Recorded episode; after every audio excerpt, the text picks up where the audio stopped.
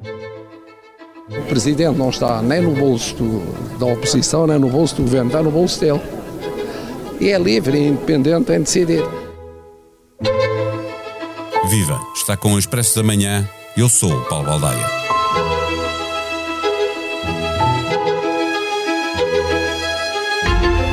No que diz respeito à utilização da bomba atómica, Marcelo arrisca ficar na história como o Pedro e o Lobo, mas ao contrário.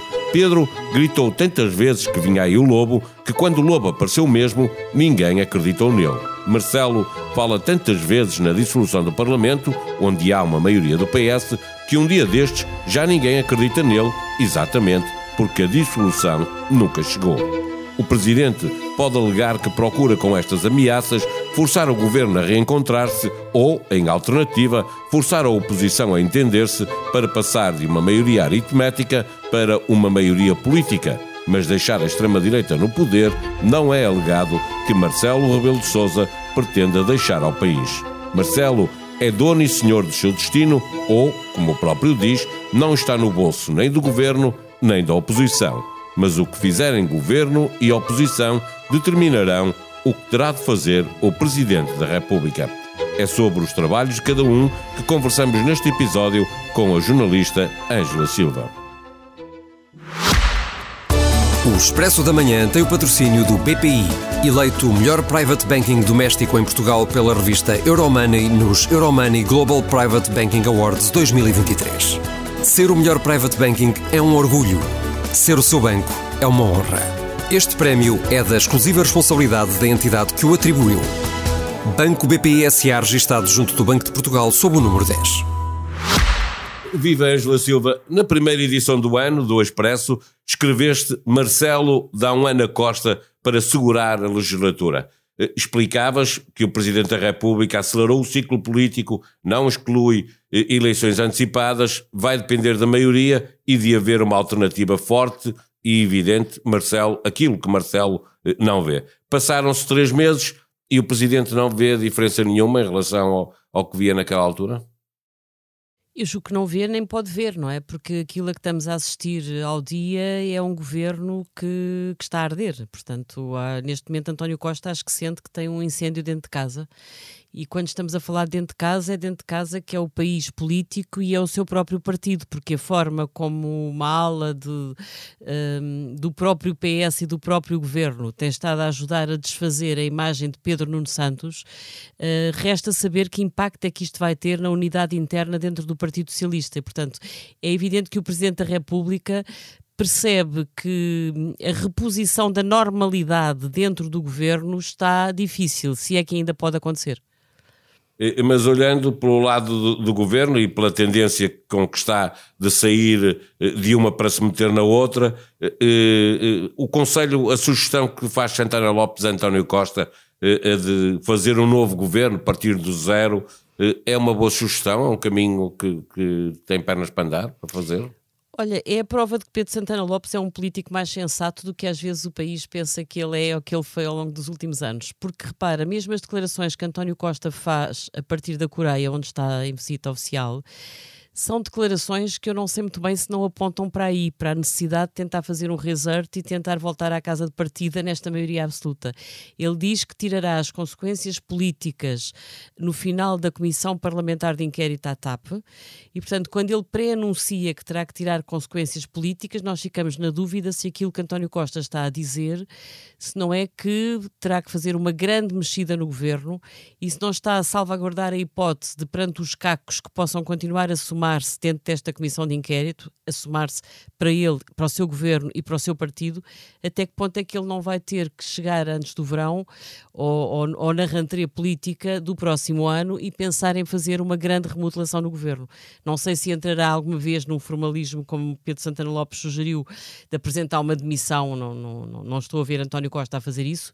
Agora, ou ele consegue fazer uma grande mexida no governo, e aí há a dúvida se ainda tem capacidade para ir requisitar pessoas uh, capazes, qualificadas, menos ligadas a, a, toda esta polémica das partidarites, do Partido Socialista, dos Family Gates e por aí fora.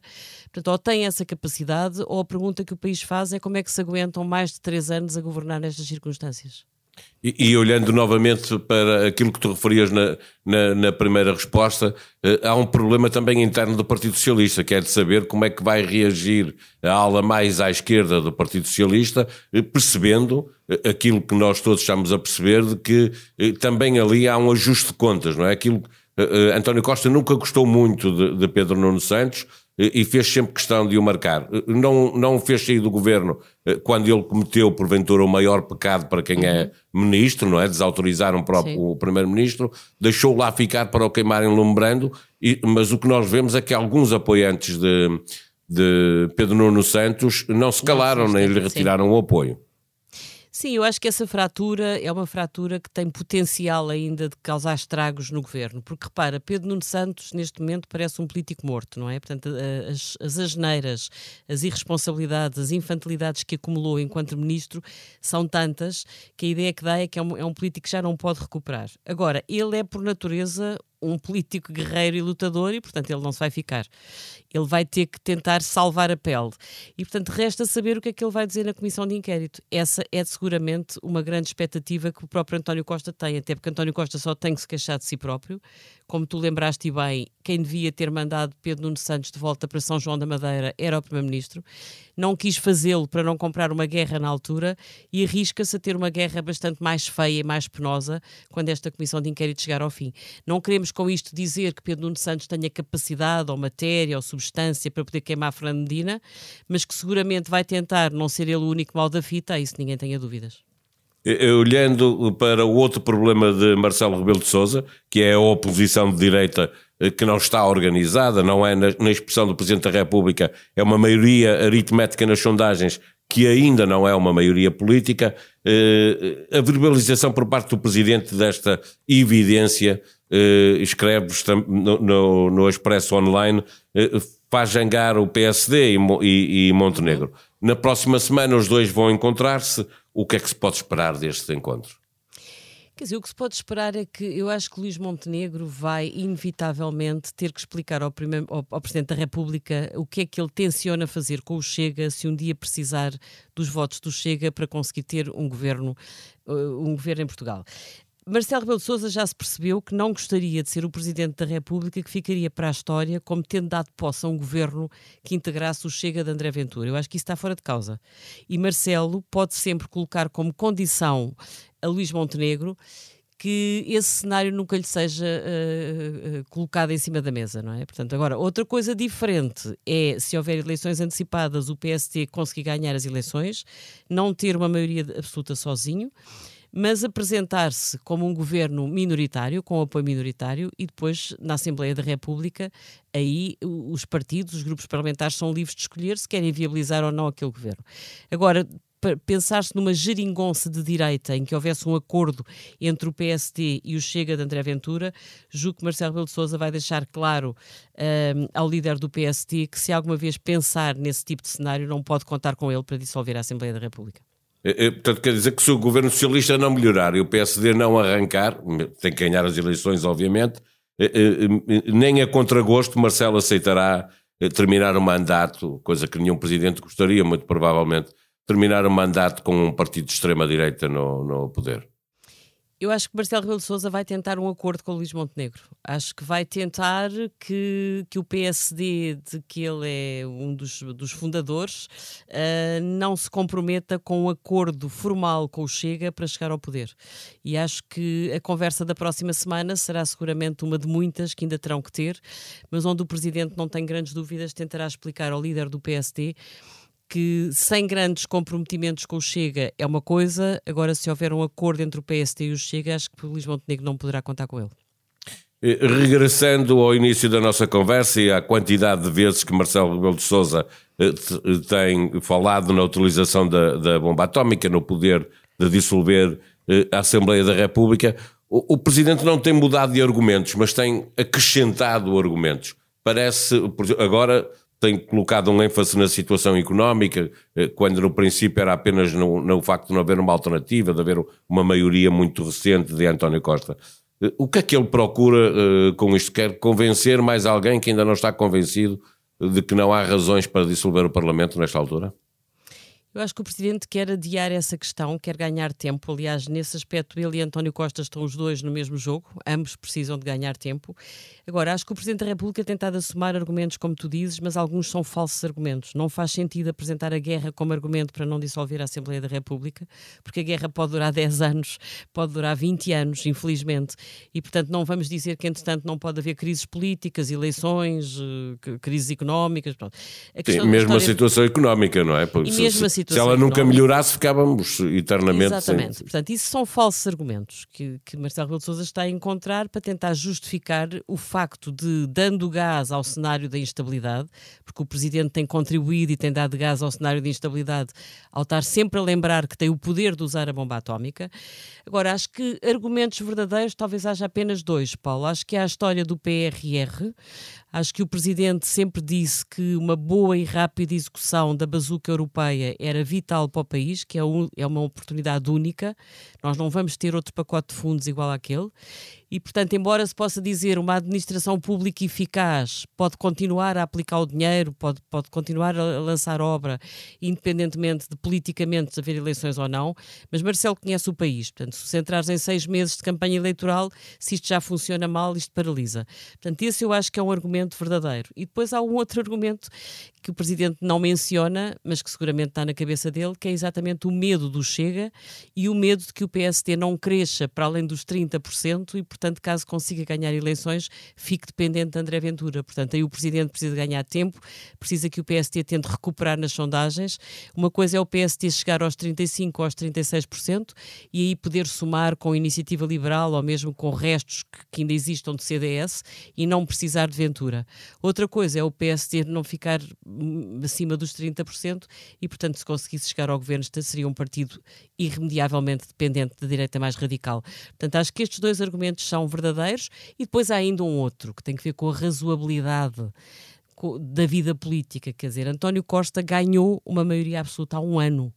E, portanto, por muito que isto esteja tudo a deslaçar, Uh, o presidente também não pode cortar a cabeça a um governo de um dia para o outro, até porque repara, Marcelo já queimou a sua arma mais poderosa, provavelmente queimou-a na altura errada, quando dissolveu o Parlamento e acabou por levar com um resultado que não esperava, e portanto agora tem que ser bastante mais uh, comedido e calculista uh, se é que pensa voltar a usar a bomba atómica. Ainda assim, se pensar em voltar a usar a bomba atómica, o horizonte continua a ser o mesmo. As eleições europeias de 2024?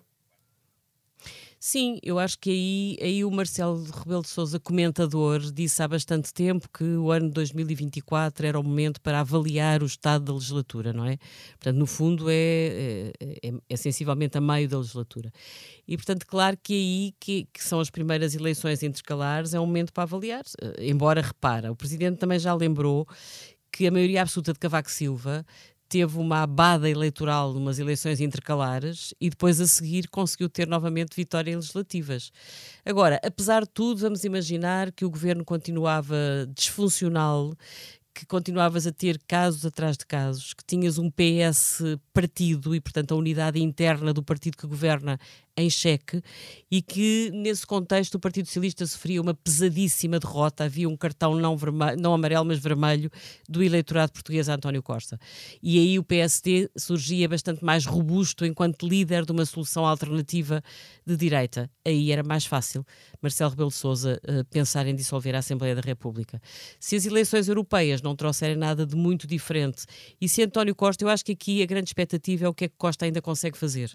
E para mim a frase que ele deixa eh, na Coreia, de que tirará consequências políticas no fim da comissão de inquérito, pode ser um sinal de esperança de que ele ainda tenha alguma capacidade de recuperar do fosso em que neste momento está atolado. Juntos à conversa, iniciativa no âmbito do novo Clube Expresso, em que os leitores assinantes do jornal podem conversar com os jornalistas sobre temas da atualidade. A próxima conversa é esta quarta-feira, 12 de abril, às 14 horas. Apareça. Donald Trump está acusado formalmente num caso que envolve o pagamento de um suborno à atriz pornográfica Stormy Daniels para garantir o seu silêncio face a um caso extraconjugal. Esta é a primeira acusação de um ex-presidente na história dos Estados Unidos da América que é também candidato à Casa Branca em 2024. Quanto vale ainda o trumpismo, afinal? Será que existe racismo, discriminação e preconceito em Portugal? A resposta é óbvia quando, segundo os exemplos e experiências que Susana Silveira, Luana Aparecida, Chini Lee e Pedro Felipe trazem a este episódio de Tabu de Bruno Nogueira em podcast. A sonoplastia deste episódio foi de João Martins. Vamos voltar amanhã. Até lá, tenham um bom dia.